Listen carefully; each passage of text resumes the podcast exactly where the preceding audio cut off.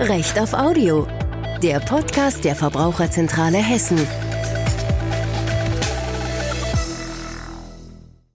Die Geschichte lehrt uns, dass die Geschichte uns einiges lehren könnte. Deswegen beginnen wir unsere Suche nach den Algorithmen mal mit einem kleinen Sprung in die Vergangenheit, gute 100 Jahre zurück mit dieser Verkaufsanzeige. Meinen siebenjährigen Schön, lammfrommen Hengst, mit welchem ich Versuche zur Feststellung des geistigen Könnens des Pferdes mache, will ich verkaufen. Er unterscheidet zehn Farben, liest, kennt die vier Rechnungsarten und anders mehr von Osten, Berlin, Griebenaustraße 10. So stand es damals im Militärwochenblatt, gewissermaßen Vorläufer von eBay Kleinanzeigen. Autor dieser Verkaufsanzeige war der Schulmeister und Mathematiklehrer Wilhelm von Osten, der damit sein Pferd Hans bewerben wollte. Wilhelm von Osten hielt schon einige Zeit lang Kutschpferde und entdeckte irgendwann, dass seine Pferde teilweise selbst abschätzen können, ob die Kutsche eine Einfahrt noch passieren kann oder zu breit ist. Und das ist ja durchaus eine beachtliche Intelligenzleistung. Wilhelm von Osten vermutete dann, dass da noch mehr dahinter stecken könnte und begann, seine Pferde zu trainieren. Besonders gelehrig war eben Hans, der Protagonist dieser Verkaufsanzeige. Und nach einigem Training kann Hans dann scheinbar zählen, buchstabieren und sogar auch rechnen. Er macht es quasi, indem er mit dem Huf die richtige Antwort vorgibt, indem er oft genug klopft mit dem Huf oder indem er mit dem Kopf nickt beziehungsweise mit dem Kopf schüttelt. Jetzt war auch damals schon gewisse Skepsis angebracht und das Ganze führte sogar dazu, dass eine 13-köpfige kaiserliche Kommission den Fall untersuchte denn auch sie konnten kaum glauben, dass Wilhelm von Osten recht hatte mit seinem rechnenden Pferd. Deren Fazit war aber auch, sie können es weder erklären noch widerlegen. Sogar wenn statt Wilhelm von Osten irgendein Unbekannter die Fragen stellte, antwortete das Pferd zunächst eigentlich richtig. Irgendwann vermutet dann ein Student die Lösung gefunden zu haben, nämlich dass Hans möglicherweise einfach sehr feine Nuancen in der Körpersprache erkennen kann und darauf reagiert. Quasi wenn der Fragesteller vermutet, jetzt hört das Pferd auf, weil jetzt ist ja die richtige Antwort gefunden. Tatsächlich ging dann wohl auch die Zuverlässigkeit von Hans Antworten ganz stark zurück, wenn der Fragesteller die Antwort selbst nicht kannte. Aber wie diese feinen Nuancen in der Körpersprache aussahen, das konnte nie so ganz dokumentiert werden. Dieses Beispiel zeigt aber ganz schön, schon lange sind wir irgendwie auf der Suche nach Intelligenz. Wir fragen uns, was bedeutet Intelligenz? Wir fragen uns, wer ist intelligent? Dass es irgendwas mit Denken zu tun hat, das dürfte klar sein. Es ist irgendwie abstrakte Problemlösung. Rechnen, das zählt sicherlich dazu. Körpersprache analysieren, ist dann vielleicht ein Bereich von emotionaler Intelligenz. Die müssen wir mal ein Stück weit zurückstellen. Aber heute hat sich der Fokus ein bisschen verschoben. Heute ist der Fokus ja eher, wie kann man eigentlich Intelligenz erzeugen? Und da kommen dann die Algorithmen ins Spiel. Der Algorithmus ist eigentlich so eine Art Schema. Dieses Schema sorgt dafür, dass wir mit einer bestimmten Eingabe zu einer bestimmten Ausgabe beziehungsweise zu einem bestimmten Ergebnis kommen. Also gewissermaßen sind auch mathematische Formeln ein Algorithmus. Zum Beispiel, wenn ich den BMI errechnen möchte, dann ist die Formel, wie ich den BMI errechnen kann, Körpergewicht durch Körpergröße zum Quadrat, insgesamt der Algorithmus. Jetzt ist es ja so, äh, ich wäre nicht Jurist geworden, wenn ich gerne rechnen würde, so wie viele Informatiker auch. Ähm, möchte ich am liebsten, wenn Maschinen meine Probleme lösen. Und das ist dann tatsächlich auch der Ansatz, der heute gesucht wird. Die Algorithmen stecken in der Maschine und die Maschine soll unsere Probleme lösen. Um herauszufinden, wie gut Maschinen in der Problemlösung inzwischen geworden sind, mache ich mich auf den Weg zur Frankfurter University of Applied Science, um den humanoiden Roboter Pepper zu treffen. Mein Name ist Mrs. Pepper. Ich bin ein humanoider Roboter der Unternehmen Aldebaran Robotics und Softbank. Ich bin 120 cm groß und wiege 28 Kilogramm. Ich möchte nicht angeben, aber ich bin der erste humanoide Roboter, der Gefühle erkennen kann. Zudem kann ich das Alter von Menschen einschätzen, deren Geschlechter sowie Objekte und Gesichter erkennen. Pepper ist so groß wie ein Grundschulkind, hat große Augen und eine große Stirn. Pepper trägt ein pinkes T-Shirt, denn auch ein Roboter hält sich offenbar an Gender-Klischees. Und dann wollen wir doch mal sehen, wie alt bin ich denn, wenn man Pepper fragt? Einen Moment bitte. 54. Uff, der erste Versuch ging mehr als knapp daneben, aber wir wollen mal nicht so sein, geben dem Roboter noch eine neue Chance. Einen Moment bitte. 46.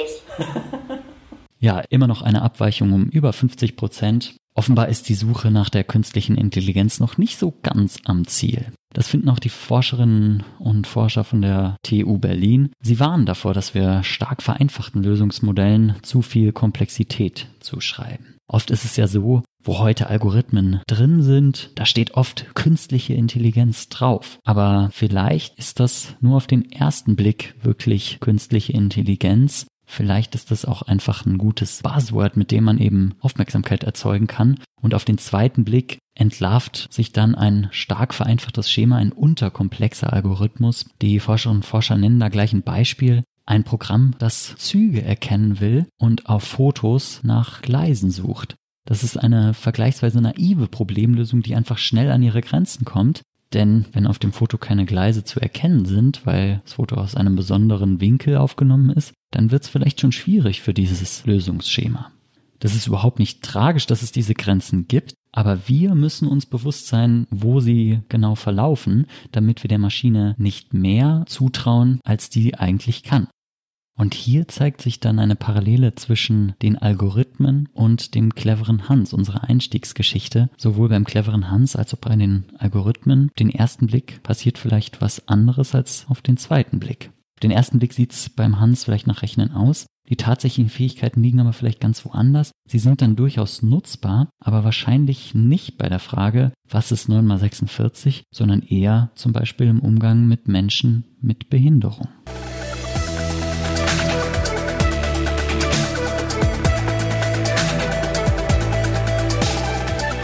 Irren ist menschlich, sagt man. Irren ist aber auch maschinlich, gerade weil wir Menschen diese Maschinen gebaut haben. Fehler können an drei unterschiedlichen Stellen auftauchen. Erstens natürlich bei der Programmierung. Und da ist klar, je komplexer ein Algorithmus, desto eher kann sich in den Millionen und Millionen Zeilen Code möglicherweise einfach mal ein Fehler einschleichen.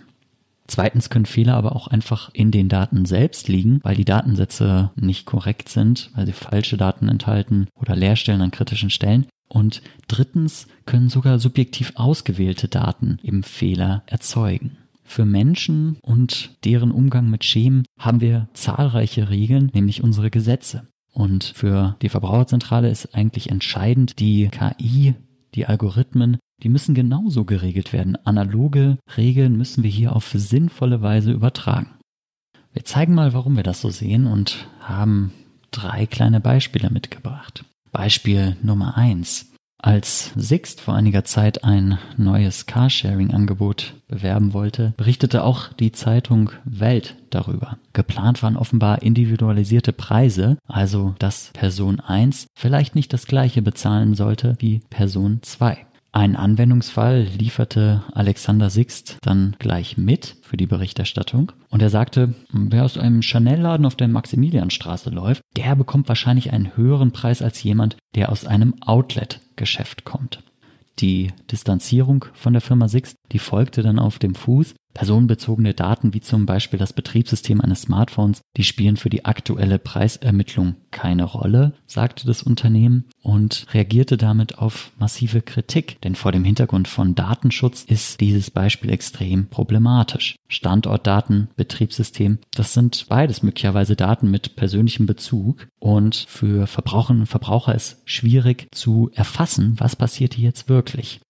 Das Problem besteht darin, wir können nicht erkennen, wie fehleranfällig ein System ist und wir können wahrscheinlich auch kaum erkennen, dass das System gerade einen Fehler macht, dass das System mich gerade irrtümlich als aus der Boutique kommend betrachtet. Das ist einfach mit Risiken verbunden. Natürlich auf der anderen Seite ist sowieso zu befürchten, dass insgesamt das Preisniveau steigen dürfte. Aus Sicht des Verbraucherschutzes muss man auf diese Beispiele einen guten Blick haben.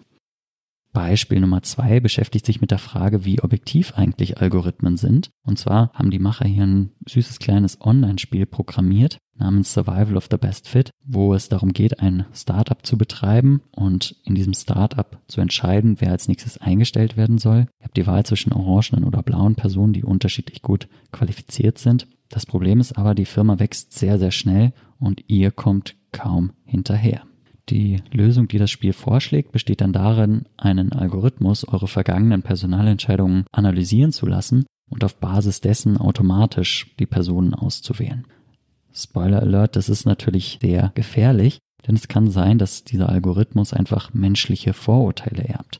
Wenn eine Firma bisher eher Männer eingestellt hat, dann schließt der Algorithmus möglicherweise daraus, dass Männer insgesamt vielleicht besser geeignet sind und wählt dann eben auch gezielt eher Männer aus was dieses Spiel sehr schön illustriert. Der Algorithmus ist nur so objektiv wie die Daten, mit denen man den Algorithmus füttert. Und wenn die Daten subjektiv geprägt sind, dann ist es auch der Algorithmus selbst. Beispiel Nummer drei, Algorithmen im Arbeitsamt. Nach einem Bericht des Deutschlandfunks wird es offenbar in Polen schon eingesetzt. Da gibt es eine Software, die auf besonders effiziente Weise das Personal steuern soll. Denn klar ist, man kann irgendwie nicht allen helfen. Und die verfahren dann nach so einem System die Guten ins Töpfchen, die Schlechten ins Kröpfchen. Bei so No-Brainern, die einfach sehr gut qualifiziert sind, sagt man dann, die brauchen doch keine Hilfe, die finden ja eh wieder einen Job. Dann gibt's den Top aus der mittleren Kategorie, die Leute, die vielleicht schon mal mit der einen oder anderen Maßnahme unterstützt werden könnten. Und dann gibt's aber eben auch die Chancenlosen, die Schlechten ins Kröpfchen. Bei einem bestimmten Prozentsatz sagt der Algorithmus einfach keine Chance. Ihr seid so schlecht qualifiziert, ihr findet doch nie wieder einen Job. Da ist eh alles egal. Und hier fallen dann also Leute einfach durchs Raster. Das Problem ist, wer landet wo? Wir wissen es nicht. Bürgerrechtlerinnen und Bürgerrechtler sagen, keine Ahnung, können wir nicht nachvollziehen. Und da ist natürlich das Risiko, dass der Staat unfair handelt, extrem. Gerade staatlicher Algorithmeneinsatz muss voll kontrollierbar sein, am besten von unabhängigen Stellen, damit man sehen kann, geht hier alles mit rechten Dingen zu oder werden hier Leute diskriminiert, werden hier Fehler gemacht, systematische Fehler und was können wir dagegen tun? Das Stichwort ist Erklärbarkeit, Erklärbarkeit des Algorithmus. Was passiert bei dem Algorithmus und warum passiert etwas bei dem Algorithmus? Das heißt also, man muss erkennen können, wie arbeitet der Algorithmus, mit welchen Daten arbeitet der Algorithmus und nur so ist man dazu in der Lage nachzuvollziehen, ob der Algorithmus Fehler macht und das ist eben ganz zentral, gerade wenn staatliche Stellen Algorithmen einsetzen. Sonst große Gefahr fürs Rechtssystem, große Gefahr sogar für die Demokratie im schlimmsten Fall. Glücklicherweise ist inzwischen bei vielen Personen angekommen, dass Algorithmen durchaus mit Risiken verbunden sind und manche Algorithmen sogar zu risikoreich sind. Interessanterweise liefert selbst Twitter ein Beispiel. Mitgründer Jack Dorsey hat vor kurzem angekündigt, dass sie keine Anzeigen von politischen Akteuren mehr zulassen wollen, hier sehen Sie zu großes Missbrauchspotenzial. Sie befürchten Verzerrungen durch Geld und Transparenz alleine reicht Ihnen hier nicht aus. Also, dass die Partei A, die hinter einer Anzeige steht, das klar benennt, das genügt noch nicht, um Verzerrungen im politischen Wettbewerb zu vermeiden und damit letztlich sogar die Demokratie zu gefährden. Gretchenfrage ist jetzt natürlich, wie gehen wir mit diesen Risiken um? Vorschlag der Verbraucherzentrale ist, mit einer Pyramide zu agieren, die verschiedene Ebenen kennt. Denn aus unserer Sicht ist ganz klar, die Risiken sind zahlreich, wir haben einige gesehen, sie sind aber nicht unbedingt vergleichbar. Das eine Risiko ist viel gewichtiger als das andere. Der Online-Shop, der ist was ganz anderes als der Kreditvermittler und der Kreditvermittler ist wiederum was ganz anderes als die Behörde. Das muss man bei dem Regulierungsansatz auf jeden Fall immer im Hinterkopf behalten und mitdenken. Ja, und wenn man das so mitdenkt, dann landen wir bei der ersten Ebene, das ist auch die breiteste, die niedrigste Ebene in der Pyramide, die Algorithmen, die wir als eher harmlos einstufen, solche, die einfach keine besonderen Risiken mit sich bringen. Und wenn hier Fehler passieren, dann ist das nicht so tragisch, dann kann man die Fehler auch im Nachhinein aufarbeiten.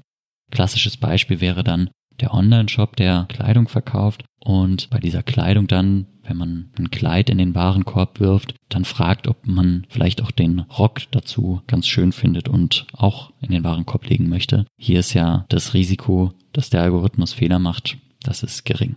Ja, und bei der zweiten Ebene sind wir dann bei Algorithmen, die durchaus ein bisschen Schadenspotenzial haben. Da wären als Beispiel die personalisierten Preise zu nennen. Also wenn eine App mit individuellen Preisen arbeitet, dass sie mir vielleicht andere Preise anzeigt als meiner Nachbarin.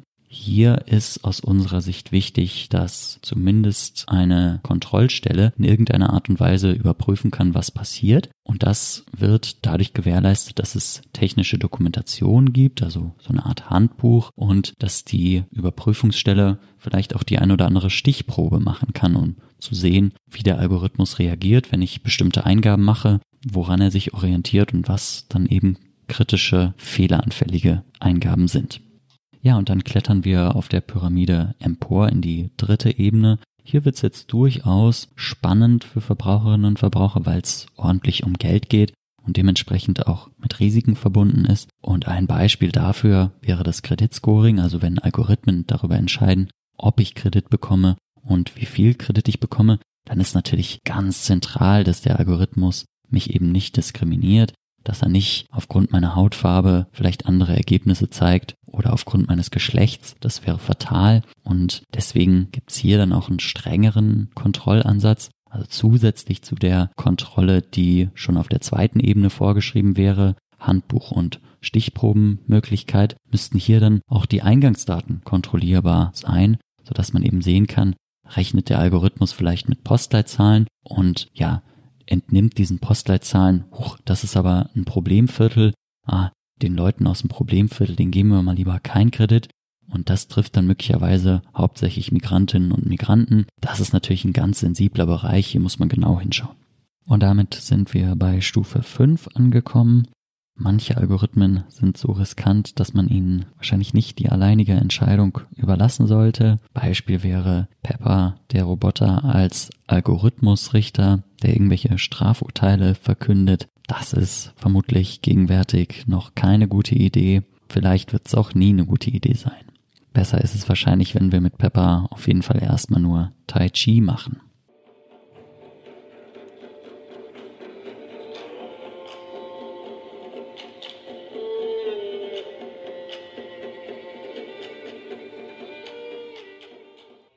Fazit dieses Regulierungsansatzes gewissermaßen Digitalisierung first und Demokratie firster, wenn man mir dieses Wortspiel verzeiht. Das Ganze natürlich noch längst nicht in Stein gemeißelt. Wichtig ist, dass wir eine gesellschaftliche Diskussion darüber führen und sich da auch möglichst viele Verbraucherinnen und Verbraucher mit ihrer Meinung einbringen. Und das war's dann mit Folge 1 von Recht auf Audio, dem Podcast der Verbraucherzentrale Hessen. In den Show Notes zur Sendung findet ihr weitere Informationen beispielsweise auch einen Link zum Podcast von SWR2 Wissen, der sich damit beschäftigt, ob es nicht vielleicht doch das ein oder andere Tier gibt, das rechnen kann.